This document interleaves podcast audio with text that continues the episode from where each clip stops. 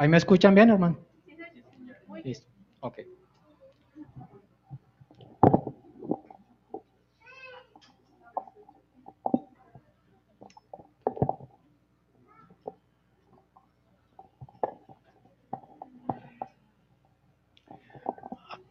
Bueno, hermanos, es un privilegio para mí en esta mañana poder traer un mensaje del Señor.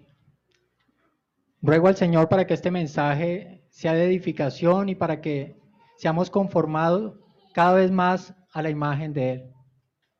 El pasaje que vamos a estudiar en esta mañana se encuentra en Filipenses, capítulo 1, versículo 6 al 11. Filipenses 1, 6 al 11. Sin embargo, para darle un poco de contexto a este mensaje, vamos a leer desde el versículo 3 hasta el 11. Dice la palabra del Señor.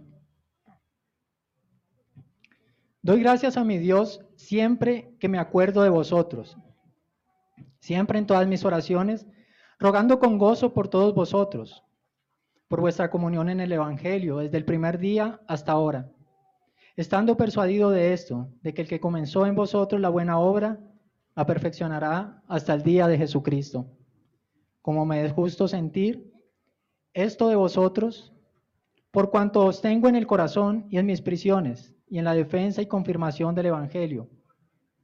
Todos, vosotros sois participantes conmigo de la gracia porque Dios me es testigo de que cómo os amo a todos vosotros con el entrañable amor de Jesucristo.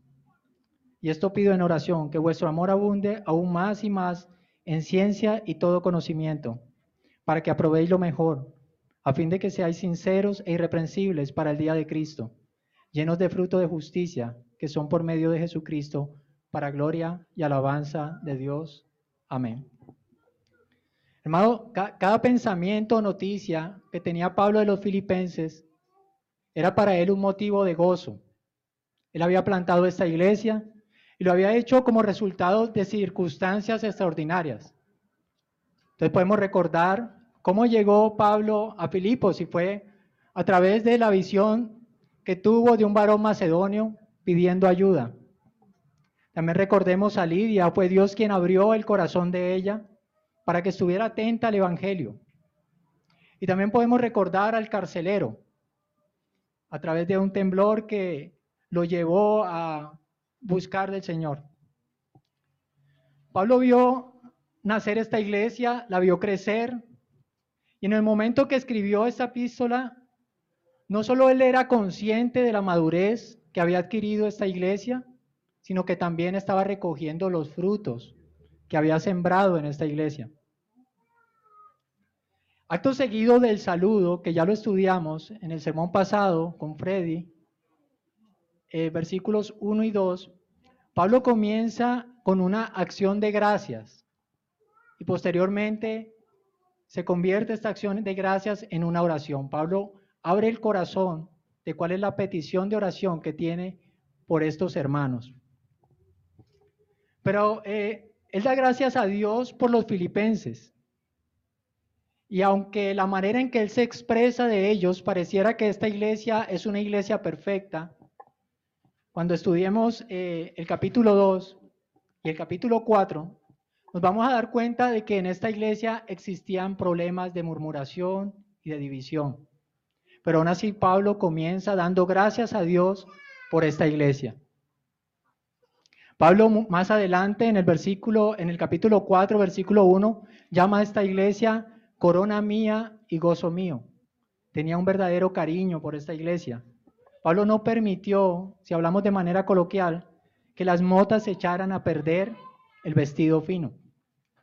¿Y a qué me refiero con esto? Que él no permitió que las debilidades y pecados de esta iglesia opacaran el fruto que él mismo estaba cosechando en ese momento.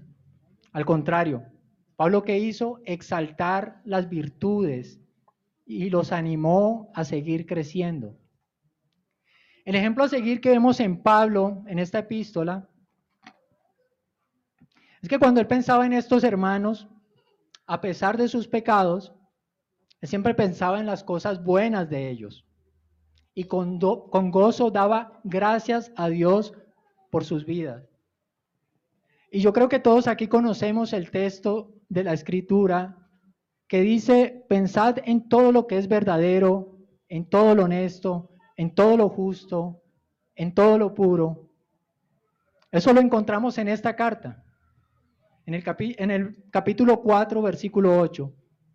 Y es en el contexto de una discordia que existía entre dos miembros de la iglesia de Filipos, Evodia y Sintique. Y, y Pablo les pide que ellos lleven esa ansiedad ante el Señor y que piensen de la manera en que él mismo les estaba enseñando a pensar. O sea, en todo lo bueno, en todo lo justo, en todo lo santo. Pero ¿cuál era la razón de acciones de gracia de Pablo con las cuales inició esta carta? Porque él da tantas gracias a Dios por la vida de estos hermanos. La razón era la comunión que él tenía con ellos, que era una comunión basada en el Evangelio. Una comunión entre los filipenses y Pablo que venía desde el primer día hasta ahora. En otras palabras, Pablo daba gracias a Dios cada vez que lo recordaba por aquel compañerismo que existía entre la iglesia al cual él estaba unido por el Evangelio. Es decir, los filipenses permanecieron fieles a Pablo por medio de una comunión basada por la gracia de Dios y el celo por el Evangelio. Eso era lo que los mantenía unidos en las peores circunstancias. Hermanos, y en esta mañana voy a tratar de, de responder a dos interrogantes. El primero es, ¿qué es lo que produce en los creyentes la fidelidad al Evangelio a pesar de las circunstancias? Y el segundo interrogante es, ¿cuál es la meta del nivel espiritual con la que debemos conformarnos y cuál es el fin último de esa meta? Este sermón lo he dividido en dos partes. A un punto le puse como título agradeciendo la obra de Dios y va desde el versículo 6 hasta el versículo 8. Y al segundo título o punto le puse creciendo en la obra de Dios. Va desde el versículo 9 al versículo 11. E iniciemos con el punto 1, agradeciendo la obra de Dios. Dijo Charles Spurgeon que un buen ministro en algún momento se le preguntó si creía en la perseverancia final de los santos. Y que este ministro respondió de la siguiente manera. Bueno, no sé mucho sobre este asunto, pero creo firmemente en la perseverancia final de Dios. Esa que nos dice que donde Él haya comenzado una buena obra, la, la va a perfeccionar y continuará hasta que esté completa. Y yo creo, hermanos, a manera personal, que la doctrina de la perseverancia de los santos debería llamarse la perseverancia de Dios en sus santos. Quizás no se llama de esta manera para no crear confusiones, pero lo que sí debemos estar realmente seguros es que los santos perseveran en el camino de la fe, de la salvación, porque Dios los mantiene en él. Y aquí inicia nuestro primer versículo de estudio en esta mañana. Dice, estando persuadido de esto, que el que comenzó en vosotros la buena obra, la perfeccionará hasta el día de Jesucristo. Para entender correctamente este pasaje, debemos ir al contexto de los versículos 3 al 5, en donde el apóstol agradece porque desde el primer día que comenzó Dios la obra, y desde que el primer día que él empezó a trabajar en esta obra, hasta ese momento en donde él estaba escribiendo la epístola, podía ver las evidencias de gracia en estos creyentes. Y en el versículo 5 él nos habla de una de estas evidencias de gracia, y es la coinonía. Es la palabra griega que se encuentra en el texto y sabemos todos que se refiere a comunión o compañerismo. Si bien muchas iglesias amaban a Pablo, la iglesia de Filipos tenía una comunión especial con él. Era una comunión que estaba basada en el Evangelio, tenía un buen fundamento. Y fue gracias a la, a la relación que existía con los filipenses, al compañerismo de ellos, que el apóstol había podido proclamar las buenas noticias en esta ciudad. Ni las diferencias sociales, ni las diferencias culturales, ni las circunstancias, ni los temores les habían separado de esta amistad. Pablo daba gracias a Dios por el compañerismo que tenía con esta iglesia y por aquello que los mantuvo unidos. Eh, no era una comunión la de Pablo con los filipenses basada en la política, no era una comunión basada en recetas de cocina, ni en cine, ni en deportes. La comunión de Pablo con los filipenses estaba basada en el deseo ardiente de la extensión del Evangelio y la aplicación de éste en sus propias vidas. Hermanos, y tenemos que tener algo en cuenta. La coinonía no es solamente juntarnos a hacer karaoke un domingo, ni almorzar juntos un domingo, aunque eso es coinonía.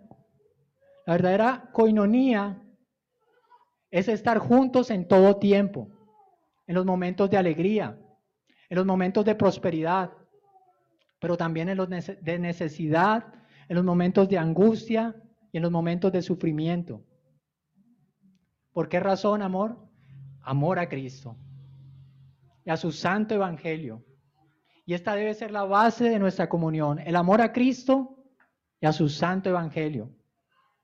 Y cuando hablo de estar juntos, no solamente hablo de que debemos animarnos con palabras de aliento, con oraciones, que esto no está mal, sino que también debemos gastarnos por el otro, que debemos darlo todo por el otro y que debemos dar aún más allá de nuestras fuerzas.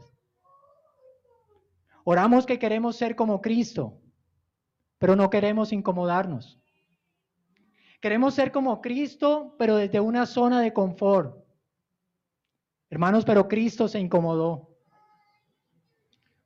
Él por nosotros se hizo siervo.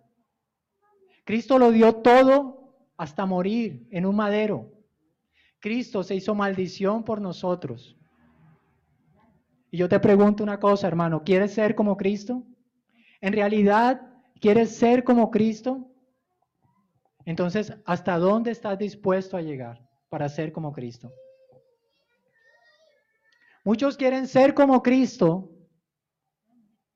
y ni siquiera tienen una vida de oración, porque les da pereza levantarse, a encontrarse con Dios para recibir de su gracia, de su conocimiento. Y ahí sí caminar como Cristo.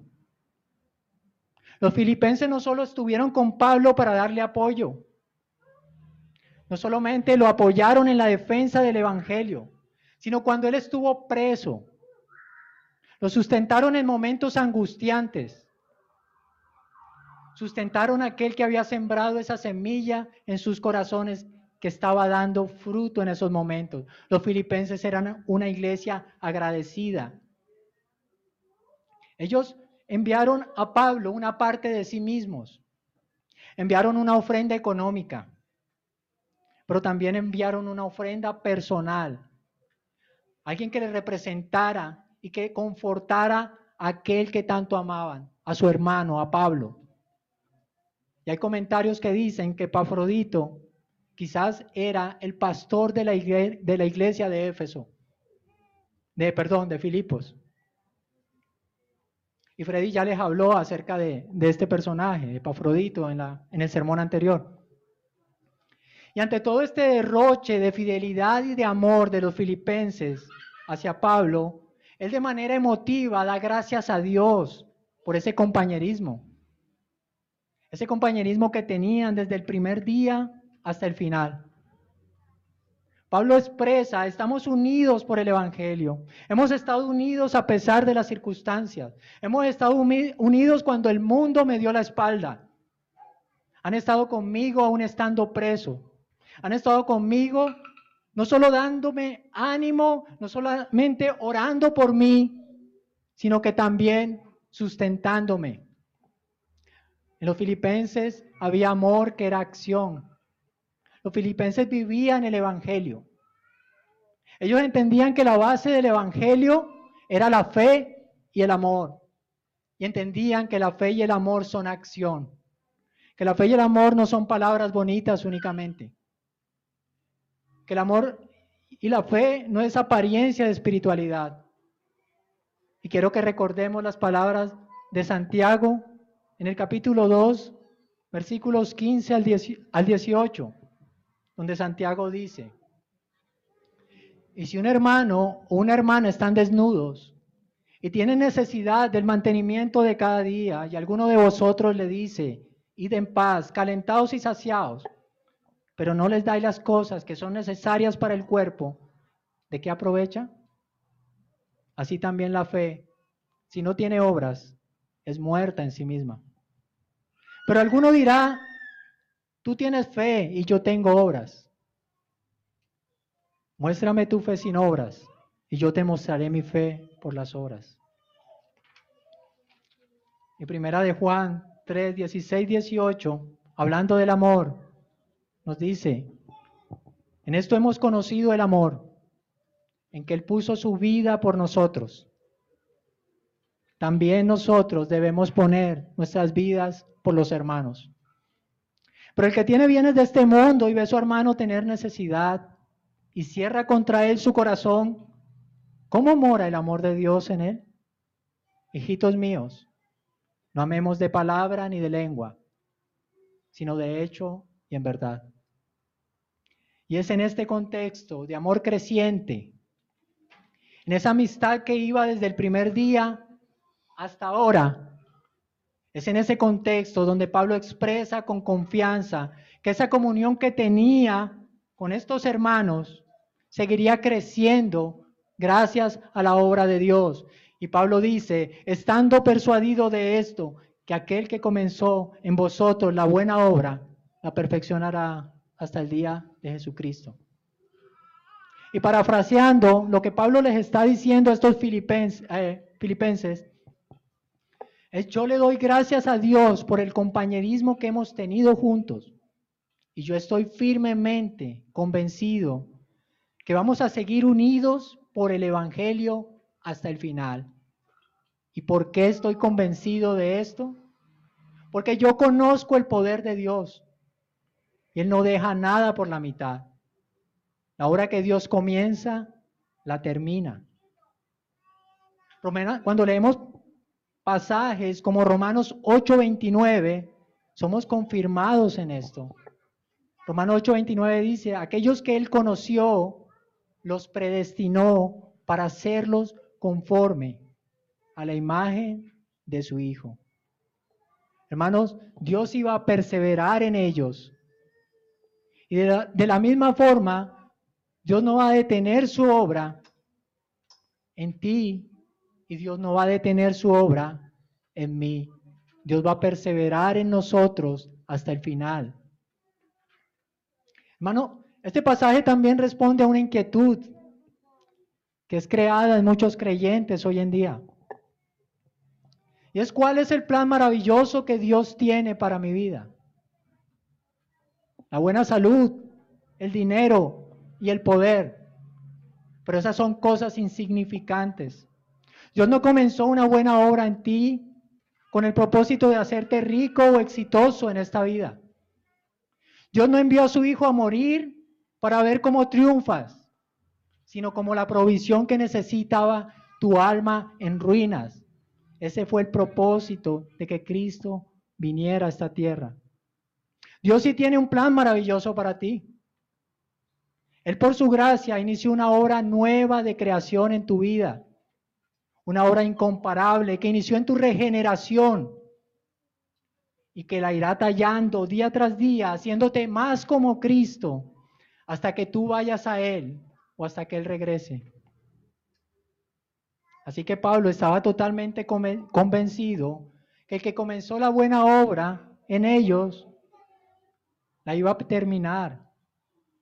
Por lo tanto, el compañerismo que él tenía con esta iglesia iba a durar mucho, mucho tiempo. Iba a durar en esta vida y hasta la vida eterna.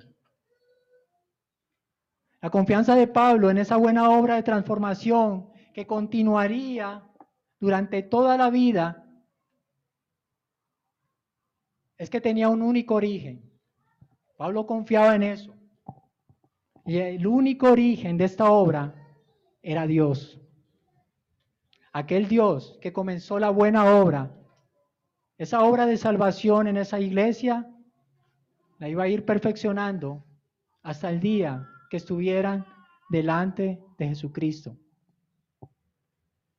Porque aquello que Dios comienza, Dios lo perfecciona, hermanos. Y cuando estudiemos Filipenses 2, versículos 12, 13, nos vamos a dar cuenta qué es lo que usa Dios para perfeccionar su obra.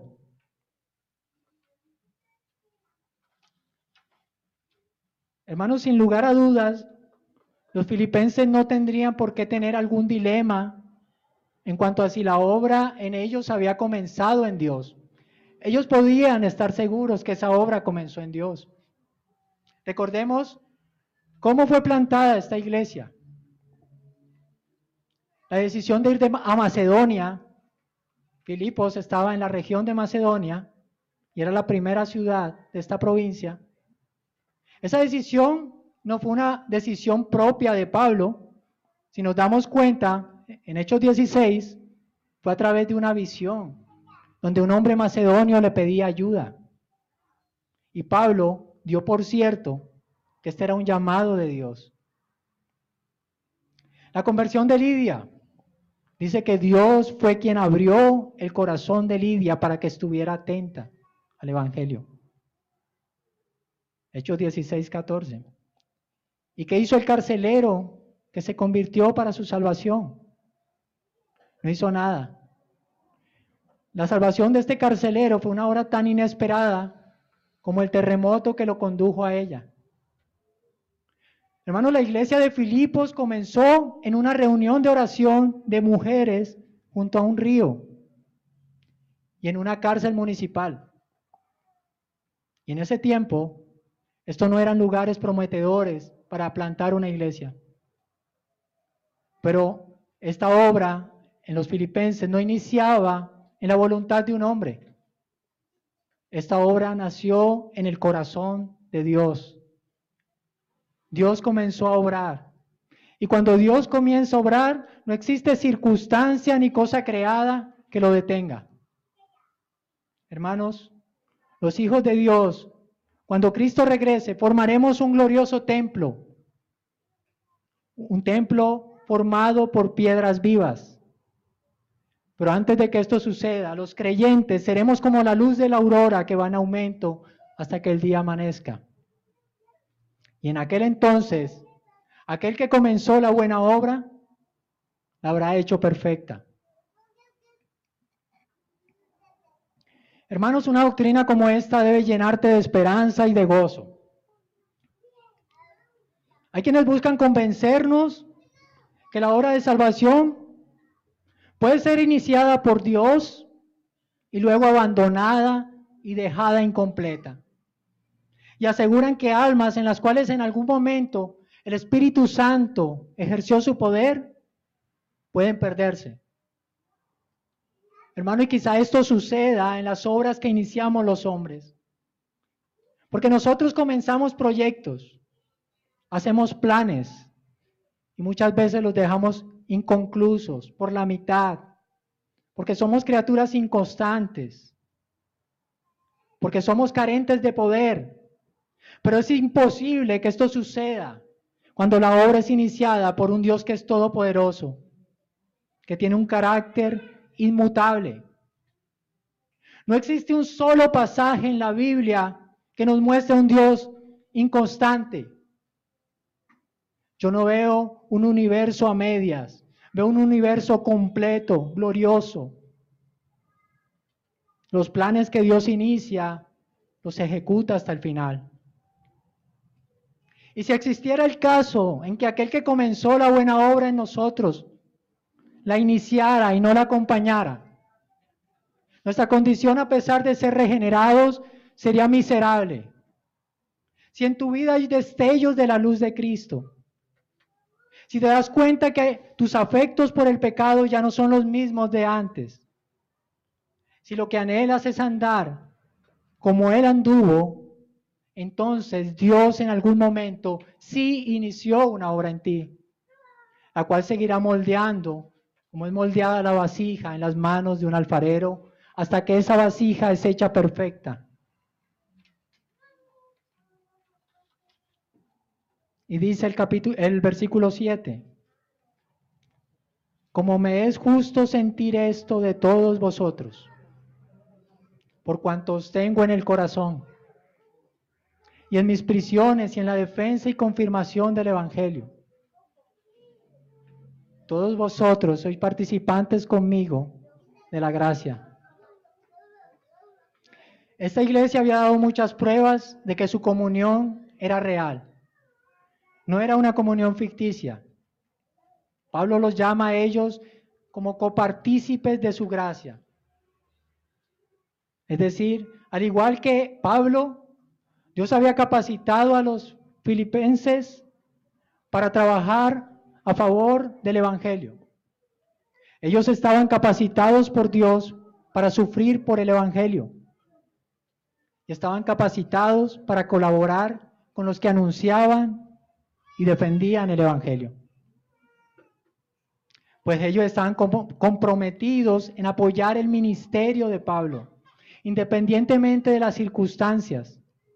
Ya sea que Pablo estuviera en las calles como defensor de la fe, o ya sea que estuviera en una prisión oscura. Ellos oraban por Pablo. Ellos habían participado de sus experiencias, lo habían sustentado anteriormente le llevaron ofrendas a la prisión y enviaron un representante personal para que lo atendiera en todo. Ellos jamás abandonaron a Pablo a pesar de las circunstancias.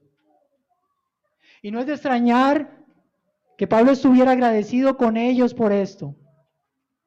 No es de extrañar que estuviera seguro de que se trataba de una obra sobrenatural iniciada en ellos, que partía de Dios no es de extrañar que estuviera tan lleno de gozo cuando pensaba en los filipenses. Ay, hermanos, ¿cuánto debemos orar y aprender de esta iglesia, de los filipenses? No queremos comprometernos. Ponemos excusas para el servicio. Hermano, no nos gusta incomodarnos, pero queremos ser como Cristo.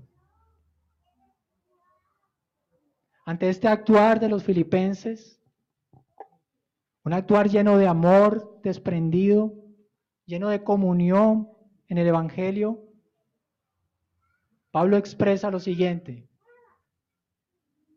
Con un corazón sentido, Pablo dice, me es justo sentir esto.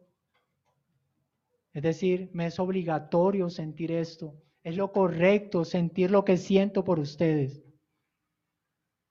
La gratitud, el gozo y el deseo de orar de Pablo por los filipenses era una necesidad impuesta en su corazón. Y ahora quiero que eh, destaquemos una frase en ese pasaje. Pablo dice, por cuanto os tengo en el corazón. ¿Acaso no es el lugar apropiado en donde debemos llevar a nuestros hermanos? ¿No es el corazón? en donde deben estar nuestros hermanos.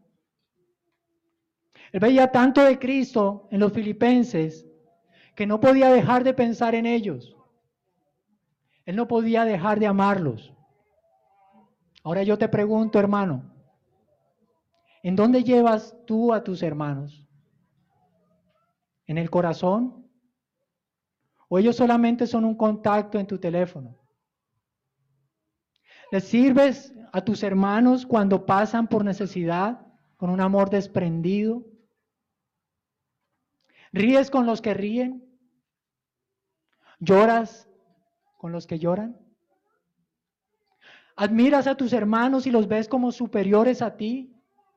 ¿O los menosprecias teniendo en cuenta su condición? ¿En qué lugar de tu vida se encuentran tus hermanos?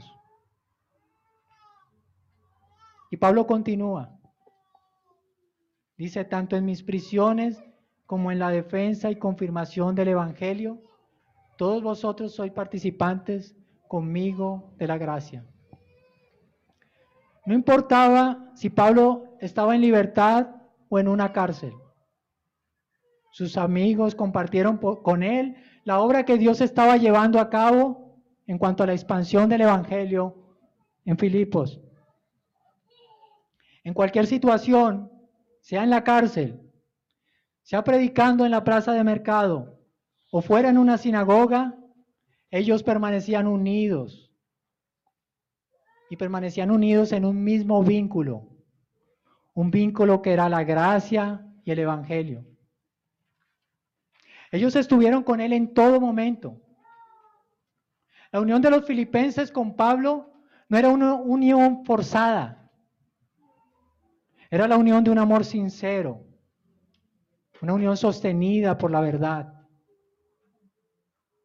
La lealtad a Cristo, hermanos, y la lealtad a la iglesia es un rasgo fundamental del carácter de un creyente. Esto debe representar a un cristiano. Tu fidelidad no se debe ver comprometida por las circunstancias. Tu fidelidad debe estar unida por el Evangelio. Esa debe ser la base y el eslabón que sostiene tu fidelidad a la iglesia y a Cristo. Y dice el versículo 8, porque Dios me es testigo de cómo os amo a todos, a todos vosotros con el entrañable amor de Jesucristo. Pablo en el versículo 7 ya les había dicho que los amaba. Pablo les había dicho, los llevo en el corazón. Pero ahora él les confirma que no está exagerando. Realmente Pablo los llevaba en el corazón. Y podríamos parafrasear también la frase de Pablo. Es como si él les estuviera diciendo, les expreso delante de Dios que me ve de cuánto lo recuerdo a cada uno de ustedes con el mismo y profundo amor de Cristo. Era importante para Pablo que ellos supieran que los amaba de verdad. Y para que ellos fuesen afirmados, Pablo apela a Dios, a un Dios que no puede mentir, a un Dios que ve lo profundo de nuestros corazones. Él declara, porque Dios me es testigo. Él pone a Dios como testigo de su amor a los filipenses. Él podría mentir, pero Dios veía su corazón. Pablo les estaba diciendo, lo que les digo no son palabras bonitas o formales. Lo que siento por ustedes es real. A veces hablamos de los hermanos como hermanos, pero nuestra práctica hacia ellos no es la de un hermano. Tú no te comportarías con tu propio hermano de carne como te comportas muchas veces con tus hermanos en Cristo. Y debemos meditar en esto. No lo darías todo como lo darías con tus hermanos de carne, al igual que lo darías con tus hermanos en Cristo. Cuando uses esa palabra, úsala pensando en lo que estás diciendo. Que no se convierta en un cliché. Que sea serio. Si tu hermano es tu hermano, es tu hermano en todas las circunstancias. Aún Deberías sentir ese amor que da la vida por el otro. Dice que no hay amor más grande, ¿verdad? Hermanos, y Pablo pone a Dios por testigo de su entrañable amor. Un entrañable amor por aquellos hermanos a quienes se siente unido. Él anhela verlos de nuevo. Dice que es un entrañable amor, es un amor visceral, es un amor profundo, esto es lo que se refiere con entrañable. Y este debería ser el verdadero amor de, un cristiano. Un, un amor profundo, visceral, de las entrañas. Aquel amor que debería reflejarse ante el mundo de forma que cuando nos vieran, dijeran, mira cómo se aman. Y recordemos las palabras de Jesucristo nuestro Señor en Juan 13, 33 al 37. El Señor nos dijo, un mandamiento nuevo os doy, que os améis los unos a los otros, como yo os he amado. Así también os améis los unos a los otros. En esto conocerán todos que sois mis discípulos. Y si os tenéis amor los unos a los otros. Hermano, que tu amor no sea algo superficial. Que tu amor no esté basado en palabras bonitas, con apariencia de piedad. Que tu amor sea un amor profundo, expresado en obras y sacrificio. Así como es el amor de Dios. En la escritura encontramos frases de Dios bonitas refiriéndose a su pueblo. Con amor eterno te he amado. A veces le decía a Israel, no es un niño lindo Efraín. Eran palabras bonitas. Pero el amor de Dios en toda la escritura se demuestra a través de la acción. Dice Juan 3:16 que de tal manera amó al mundo que envió a su Hijo para que todo aquel que en él cree no se pierda, mas tenga vida eterna. La manera en que Dios expresó su amor hacia el mundo que le aborrecía fue enviando a su propio Hijo, a lo mejor de él. Y esto nos da paso, hermanos, a nuestro segundo punto. Nuestro segundo punto tiene como título Creciendo en la obra de Dios. Y en este punto, la acción de gracias de Pablo, con la cual inició su discurso, se convierte en una oración por sus amados. Pablo en esta oración no solo mira los frutos actuales de esta iglesia, sino que en los versículos 9 al 11, él ahora dirige su mirada hacia el futuro, hacia adelante, él expresa su deseo por estos hermanos en una oración.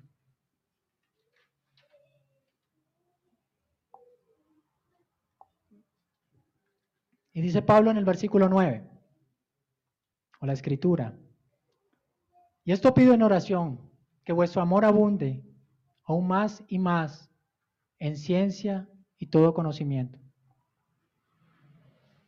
en este pasaje Pablo expresa su deseo de que el testimonio de estos hermanos no solo sea una gracia que continúe como lo viene haciendo, sino que también quiere que sea una gracia que vaya en aumento. Aunque esta iglesia había mostrado las evidencias de la obra de Dios en sus vidas, Pablo no está satisfecho. Él los anima y ora para que ellos sigan creciendo en gracia. Él no está conforme. Él da gracias a Dios por los frutos que veía en esta iglesia. Eran frutos de fe. Sin embargo, Él no se relaja en sus oraciones. Él ora para que estos hermanos sigan creciendo. Y aquí vale aclarar algo. Pablo en ningún momento les está diciendo que trabajen para que no pierdan su salvación. Eso debemos tenerlo presente. Como vimos, Dios empieza una obra, versículo 6, y Él la va a terminar. Lo que el apóstol le está diciendo es que trabajen para crecer en su salvación. Una salvación que ellos ya tienen en Cristo. En primera de Pedro 2.2 dice la escritura, Desead como niños recién nacidos la leche espiritual, no adulterada, para que por ella crezcáis para salvación. Y dice más adelante en esta misma carta, Filipenses, capítulo 2, versículos 12 al 13. Por tanto, amados míos, como siempre habéis obedecido, no como en mi presencia solamente, sino mucho más ahora en mi ausencia. Ocupaos en vuestra salvación con temor y temblor, porque Dios es el que en vosotros produce así el querer como el hacer por su buena voluntad. Pablo les está diciendo, hermanos, ustedes son un testimonio vivo del actuar de Dios en la gracia, por su gracia en un creyente. Pero al, ser, al, al estar el Espíritu Santo en ustedes, al estar actuando la gracia de Dios en ustedes, entonces ustedes están siendo capacitados para que sigan creciendo, para que no se conformen a su estado actual, sino que sigan creciendo hacia la madurez. Y esa debe ser una meta, crecer hacia la madurez, hacia la estatura de Cristo. Y aclarando lo anterior, hermanos, si se generaron dudas, porque el versículo 6 explica que Pablo alababa a Dios porque había comenzado una buena obra, que Dios iba a perfeccionar esa obra y que Dios iba a terminar esa obra. Entonces, ¿por qué el pasaje anterior parece afirmar que debemos ocuparnos también en esa obra? Una obra que Dios ya está haciendo. Si Dios ya está obrando, ¿por qué debo ocuparme también en esa obra? Si Dios la va a perfeccionar. Pero no hay ninguna contradicción en eso. Una cosa es el fundamento de la otra. Por cuanto Dios está obrando, tenemos la responsabilidad de responder a su obra, porque estamos siendo capacitados para seguir creciendo en la salvación porque tenemos el Espíritu de Dios y los medios de gracia. Esto es lo que se refiere Pablo con trabajen en su salvación con temor y temblor. Sigan creciendo en esa salvación que ya tienen. No se estanquen. Porque Dios es el que produce en vosotros el querer como el hacer. Hermanos, y quizás aquí algunos creen que no pueden seguir creciendo. Creen yo no soy más de aquí. Solamente sé que Jesucristo me salvó. Pero hermanos, te animo, si puedes, si puedes seguir creciendo. Por la gloriosa razón de que has sido redimido por Jesucristo. Y al ser, haber sido redimido por Cristo, entonces Dios ha empezado una obra en ti. Y Él no va a descansar hasta que no la complete. Y por cuanto Dios está obrando en ti, entonces tú puedes trabajar exponiéndote a los medios de gracia en total dependencia de Él para seguir creciendo. Hermano, y te digo una cosa. Si tú crees que la escritura es la palabra de Dios, entonces créele, porque vas a seguir creciendo. El que seas preservado implica una acción de la gracia de Dios que te ha ido capacitando para la justicia. Tu vida en Cristo no puede tener fines egoístas. Tu vida en Cristo debe ser una vida de entrega y de servicio. Aunque es cierto que Dios perfeccionará su obra, también es cierto que cuando Dios la ha comenzado, nosotros como creyentes no podemos permanecer pasivos. Ha sido salvado y está siendo renovado a la imagen de Dios para que vivas una vida de comunión con Él. Debes capacitarte en los medios de gracia. Tienes la oración. Tienes las escrituras. Debes tener comunión con la iglesia y con los sacramentos. Para que reflejes a Cristo y para que andes como Él anduvo. Debes ser la sal del mundo o la sal de la tierra y la luz del mundo. Para que los hombres vean tus obras y glorifiquen a Dios. Es lo que dice Mateo. Hermanos, ni aun el gran apóstol Pablo estaba confiado con lo que ya había alcanzado. Él lo expresa más adelante también en Filipenses 3, en esta misma carta. Filipenses 3 del 12 al 14. Pablo dice, no que lo haya alcanzado ya, ni que ya sea perfecto, sino que prosigo por ver si logro así aquello para lo cual fui también nacido por Cristo. Hermanos, yo mismo no pretendo haberlo ya alcanzado, pero una cosa hago, olvidando ciertamente lo que queda atrás y extendiéndome a lo que está delante, prosigo a la meta, al premio del supremo llamamiento de Dios en Cristo Jesús. amados, agradezcamos reverentemente a Dios por la obra realizada en nuestras vidas hasta este momento.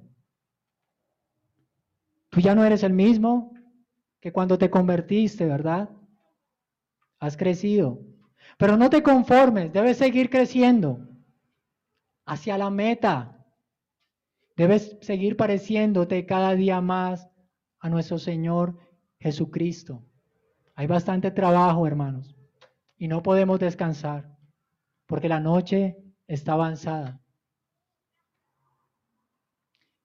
Y hasta aquí hemos hablado de algo general. El crecimiento espiritual que debemos anhelar.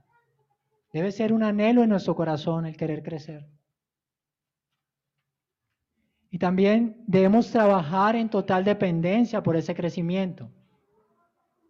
Pero ahora vamos a hacerle un zoom a este pasaje. Y hablemos de las áreas particulares en las que Pablo se enfoca y quiere que estos creyentes de esta iglesia amada crezcan. Pablo enfoca su oración en tres aspectos. Ellos debían seguir creciendo, seguir siendo perfeccionados en el amor, el conocimiento verdadero y el discernimiento espiritual.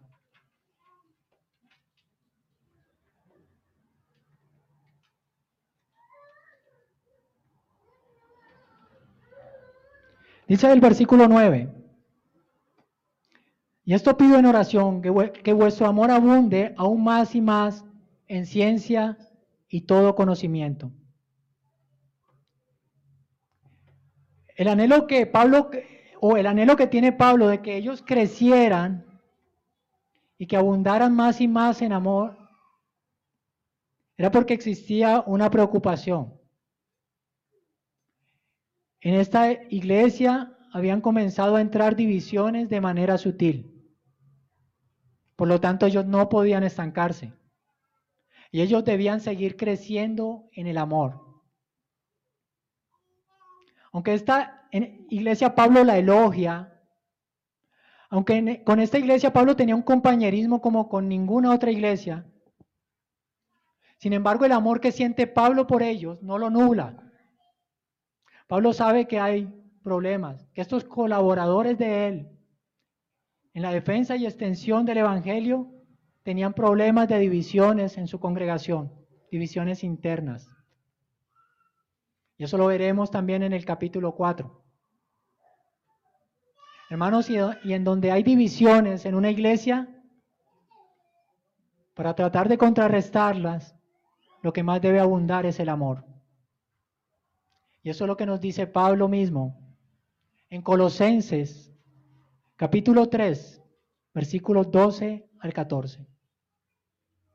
Dice la escritura, vestidos pues como escogidos de Dios, santos y amados, de entrañable misericordia, de benignidad, de humildad, de mansedumbre, de paciencia soportándoos unos a otros y perdonándoos unos a otros. Si alguno tuviera queja contra otro, de la manera que Cristo os perdonó, así también hacedlo vosotros. Y sobre todas estas cosas, vestidos de amor, que es el vínculo perfecto. El amor es el eslabón que nos mantiene unidos. Una iglesia con problemas de división lo que necesita es seguir creciendo en amor. Y no que estos filipenses, no que esta iglesia no tuviera amor, porque ellos habían demostrado a Pablo cuánto le amaban. Y era un amor real, un amor profundo. Pero ellos necesitaban seguir siendo perfeccionados en el amor. Pablo no los refrende por la falta de amor, sino que les muestra que ciertas actitudes de ellos estaban deteriorando el amor que ya habían venido mostrando. Ellos necesitaban crecer en el amor. Ese amor que decide poner los intereses de los demás por encima de los propios. Ellos necesitaban crecer en ese tipo de amor que es mencionado también en esta carta, en Filipenses 2, versículo 4 al 8. Ese mismo amor que hubo en Jesús, que a pesar de ser Dios, no lo vio como cosa que aferrarse, sino que se hizo siervo. Así que hermanos, yo sé que cuando nosotros creímos se nos dio una semilla de amor, porque es uno, es parte del fruto del Espíritu. Un amor que ha dado fruto. El amor que tenías cuando te convertiste no es el mismo que tienes hoy en día. Quizás piensas en los hermanos, quizás hay oraciones en ellos. Pero debes seguir creciendo en ese amor. Ese amor se debe convertir en un amor entrañable. Debe convertirse en un amor que anhela realmente estar con los hermanos, que los ves como tu familia, como parte de tu vida. Un amor que produce oraciones en tus labios. Oraciones a su favor. Debe ser un amor que no pone reparos en servir. El amor no tiene fin, hermanos. Nunca termina, nunca. El amor nunca puede decir, ya he hecho bastante. Debemos crecer en ese amor que sacrifica aún sus propios deseos para gastarse por el otro. Debemos crecer en ese amor del cual Pablo nos habla en Primera de Corintios 13, versículos 4 al 7.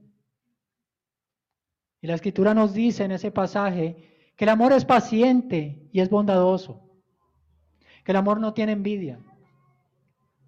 El amor no es jactancioso, no es arrogante. El amor no se importa indecorosamente. El amor no busca lo suyo.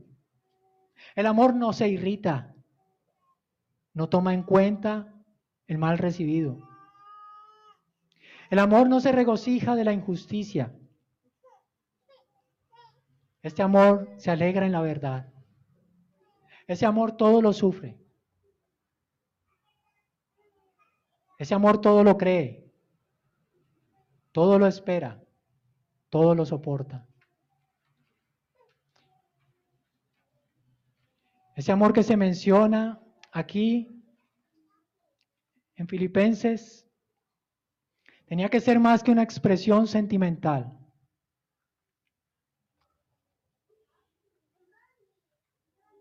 Este amor no puede ser un amor ciego, sino que debe ser un amor que se regule con ciencia y conocimiento. Ciencia y conocimiento. Pero antes de continuar en nuestro estudio, quiero que tengamos presente algo. Estoy leyendo la versión Reina Valera. La palabra que en español se, tradujo como ciencia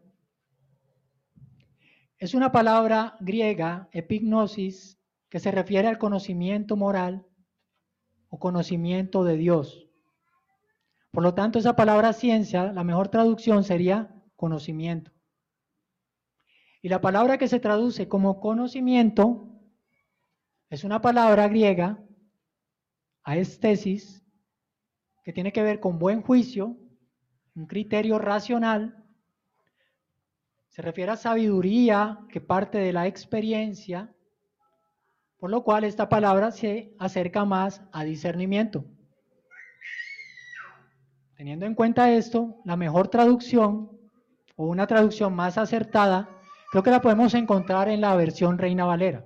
Eh, perdón, la versión de las Américas. En la Biblia de las Américas.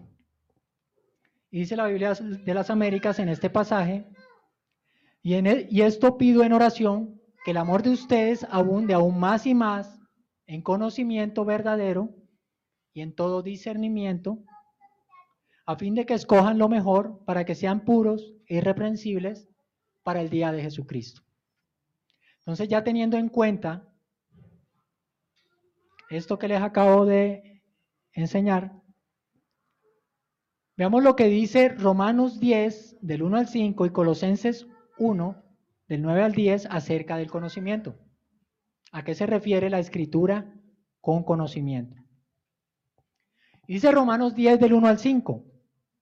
Hermanos, el deseo de mi corazón y mi oración a Dios por Israel es para su salvación. Porque yo testifico a su favor de que tienen celo de Dios, pero no conforme a un pleno conocimiento. Pues desconociendo la justicia de Dios y procurando establecer la suya propia, no se sometieron a la justicia de Dios.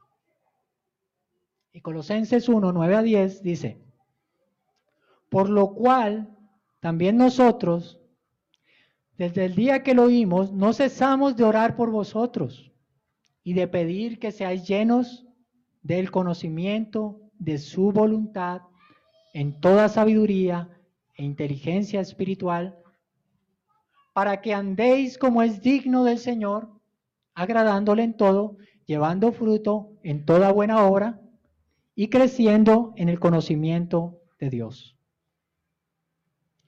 Hay personas que hacen miles de cosas pensando que están agradando a Dios. Cosas que Dios no ha mandado. Algunos no toman café. Otros usan faldas largas. Pero a la final son cosas que no les ayudan a decir no a la lujuria o a la fornicación o a cualquier otro pecado. Porque son cosas que no tienen poder contra la mortificación del pecado. Y estas cosas se llaman ignorancia de Dios, acerca de Dios. No conocen a Dios. A veces son personas con celo realmente, pero actúan de una manera que desagrada a Dios porque no le conocen, porque no estudian las escrituras. Pero el problema aquí también es que pensamos que esto solo sucede en otras iglesias, porque somos reformados, porque las sabemos todas, no. Pensamos que esto se da en las sectas, pero a veces ocurre entre nosotros. En ocasiones hacemos o dejamos de hacer cosas pensando que estamos agradando a Dios, pero no estamos teniendo en cuenta su palabra. Yo les hago una pregunta como ejercicio. Cuando un hermano en Cristo, un creyente verdadero, ve a un incrédulo y se le acerca para evangelizarlo con el látigo de la condenación y a punta de bibliazos para convencerlo que se arrepienta, a este hermano le falta amor. A veces decimos eso, ¿verdad? Le falta amor. Uy, no, le faltó amor al evangelizar a esta persona. Hermano, puede haber amor allí. Puede tener genuino celo por la honra de Dios y eso es amor. Puede tener genuino celo por un alma que se pierde y eso es amor. Pero posiblemente es un amor que no está encausado en el conocimiento. Puede ser una, una conciencia mal informada. Hermanos, si debemos crecer en el conocimiento, esto debe ser como creyentes una imperiosa necesidad. Realmente debes crecer. Porque de otra manera, ¿cómo le piensas agradar a Dios si no le conoces? Dice Jeremías 9, 23 al 24. Así dijo Jehová, no se alabe el sabio en su sabiduría, ni en su valentía se alabe el valiente, ni el rico se alabe en sus riquezas. Mas alabes en esto el que se hubiere de alabar, en entenderme y conocerme, que yo soy Jehová, que hago misericordia, juicio y justicia en la tierra, porque estas cosas quiero, dice Jehová. Hermano, nunca limites tu amor, que tu amor sea desbordante. Hazlo, ama, pero aliméntalo de conocimiento verdadero a través de la oración y el estudio sistemático de las escrituras. Y hay otra cosa en el pasaje. Dice también en todo discernimiento. No solamente este amor debe abundar en conocimiento, sino también en discernimiento. Porque es posible conocer la voluntad de Dios, pero quizás nos falte sabiduría para vivir en forma que le glorifiquemos. Amor y discernimiento deben ir juntos. Y también les doy un ejemplo. El amor significa que tenemos compasión por ayudar.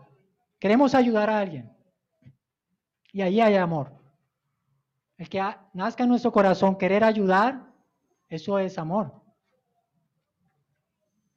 Pero el discernimiento nos capacita para examinar la situación de manera racional y así ayudar adecuadamente, escogiendo la mejor opción. Un gran teólogo decía, el arte de la vida cristiana consiste en lo siguiente, en discernir entre qué escoger y qué rechazar.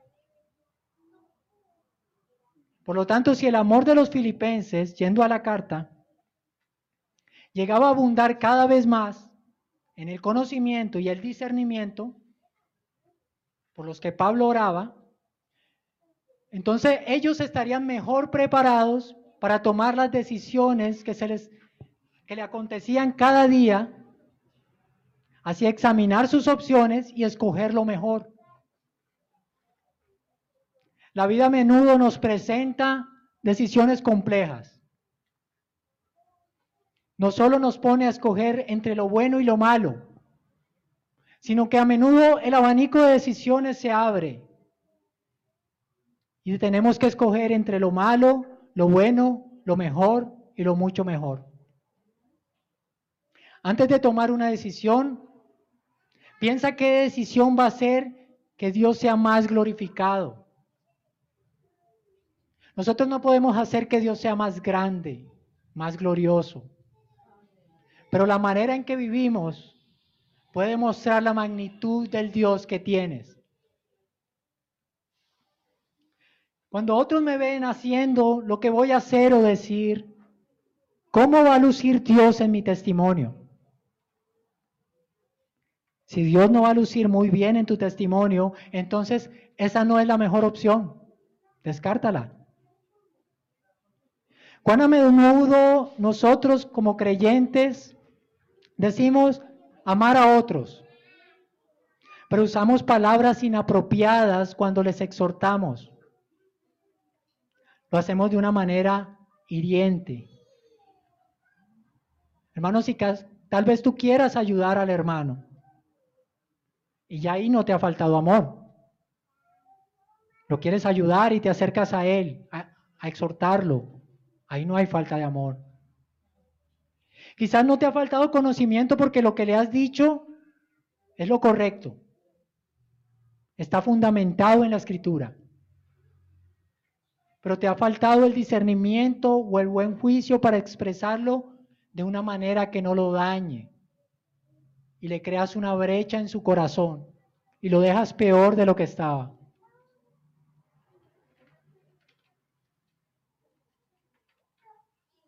Hermanos, Pablo quiere que ellos sigan creciendo, que no se conformen en su nivel espiritual. Él da gracias a Dios por ellos. Pero ellos deben seguir creciendo en amor, conocimiento y discernimiento. ¿Con qué propósito? para que aprueben lo mejor. Esto nos habla no solamente de la capacidad que debemos tener para lo bueno, sino también para poder escoger lo mejor o lo que vale la pena y no aquello que es malo, que es de poca importancia. ¿Para qué? Para ser sinceros e irreprensibles. Es decir, para ser verdaderos hijos de Dios. Para que nuestro testimonio no ponga tropiezo en los demás. Y para que vivamos vidas acorde a nuestra fe. Pablo les dice más adelante a estos mismos hermanos en Filipenses 1:27, muy cerca de nuestro pasaje, vivan como es digno del Evangelio. ¿Y sabes qué es vivir una vida digna del Evangelio? Es el reflejo de una vida llena de frutos de justicia producida por Cristo mismo. Y esta es la vida de alguien que tiene una relación de intimidad con Dios, una vida llena de frutos de justicia, frutos que ha producido Cristo, porque tiene una relación de comunión con Cristo porque es una persona que camina en obediencia hacia su voluntad. Hermanos, ¿y con qué fin debemos caminar llenos de frutos de justicia producidos por Cristo? Para estar preparados cuando Él venga, el día de Jesucristo. Cuando Él regrese ya no volverá como un cordero, Él volverá como un león, como un juez a juzgar a vivos y muertos y debemos estar preparados para ese día. Y todo esto que hemos hablado, hermanos, nos lleva a un propósito central que debes tener presente al vivir tu vida cristiana. Todo se resume en esto. La gloria y la alabanza de Dios. Y esa es la meta principal de las oraciones de Pablo en este pasaje. Y esa debe ser la razón misma de nuestra existencia. Necesitamos seguir creciendo. No debes conformarte con lo que eres ahora. No eras quien eras. Por la gracia de Dios y demos gracias a Dios por eso. Pero no te conformes. Hermanos, Dios te ha capacitado con su espíritu y te ha dado los medios de gracia necesarios para que sigas trabajando en tu salvación con temor y temblor. Hermanos, mi deseo que tu amor abunde, crezca en conocimiento y discernimiento, para que siempre tomes las mejores decisiones. Y este crecimiento solo lo vas a obtener conociendo más a Dios. Y entre más le conozcas, más le vas a amar. Hermano, y entre más le ames, más imposible va a ser para ti no obedecerlo. Vas a querer obedecerlo. Y para los amigos, si alguno aquí tiene eh, motivos para temer que Dios no ha empezado una obra en él. Entonces no te engañes. Reconoce la posición que tienes delante de Dios en este momento.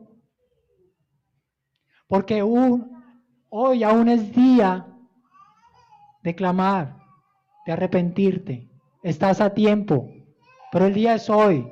Como pecador puedes clamar y mirar a Jesús como el autor de la fe. Y esto será una decisión sabia. Estarás escogiendo lo mejor. Cristo dice que no echará fuera aquel que se acerque a Él. A ninguno que venga a Él lo echará fuera. Jesús recibe pecadores y clasificas. Propone en tu corazón. Miraré a aquel que es capaz de comenzar la buena obra en mí y miraré a aquel que tiene el poder de completarla hasta el final.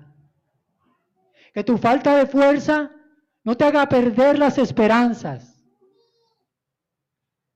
Porque el poder de Dios, ese poder, se perfecciona en la debilidad. Dios no quiere que ninguno perezca y que todos procedan al arrepentimiento. Y para concluir, hermanos, recuerden que es el Evangelio de Salvación la base mediante la cual es preservada la unidad de la iglesia. Que nuestras relaciones como creyentes no pueden estar sostenidas únicamente en afinidades seculares, en aficiones y preferencias, sino que la base de nuestra comunión debe ser el Evangelio de Dios, el Evangelio que nos dio Jesucristo. Es Dios quien comienza la obra. Él mismo la irá perfeccionando. ¿Hasta cuándo? Hasta que regrese. Pero aunque la salvación solo es de Dios, Él nos demanda crecer en ella. Por medio de la exposición a los medios de gracia. Esos medios que nos sostienen firmes y constantes en la fe. La oración, las escrituras, la congregación, los sacramentos. Debes crear una vida devocional, una vida de comunión con Dios, una, vida de verdadero creyente. Exponte a los medios de gracia. Si no te expones a los medios de gracia, no vas a crecer. Pero te animo, hermano, exponte a los medios de gracia y vas a crecer, vas a crecer porque la palabra de Dios es real, es verdad. Recuerda que el amor es el vínculo perfecto. Mas, sin embargo, no puede ser un amor ciego, que el amor sobreabunde en tu vida, pero debe estar regulado con conocimiento y discernimiento. Debes saber escoger siempre no solamente lo bueno, sino también lo mejor. De manera que vivas una vida de integridad, una vida de fruto producido por Cristo y que tiene como única meta la gloria de Dios. Y los dejo para que mediten en el Salmo 138.8 y se aferren a ese pasaje en esta tarde, lo mediten y oren en él. El Señor cumplirá su propósito en mí. Eterna, oh Señor, es tu misericordia. No abandones las obras de tus manos. Amén. Vamos a orar. Padre, te damos muchas gracias, Señor, por este tiempo. Te rogamos, Padre Eterno, para que tu palabra sea viva en nuestras vidas, que no seamos simplemente oidores olvidadizos, sino hacedores de tu voluntad. Señor, sabemos por la escritura y por el testimonio que tenemos en tu espíritu, que tú comienzas la obra y la perfeccionas hasta el final, pero que también demandas que trabajemos en nuestra salvación con temor y temblor, para que esa salvación crezca, para que nos parezcamos cada día más, cada día más a Cristo. Señor, ayúdanos para que nuestro amor abunde, sobreabunde, pero también en conocimiento y discernimiento, para hacer lo que te agrada y para escoger lo mejor, lo que te da más gloria. Te bendecimos y te alabamos, Señor, en Cristo Jesús. Amén.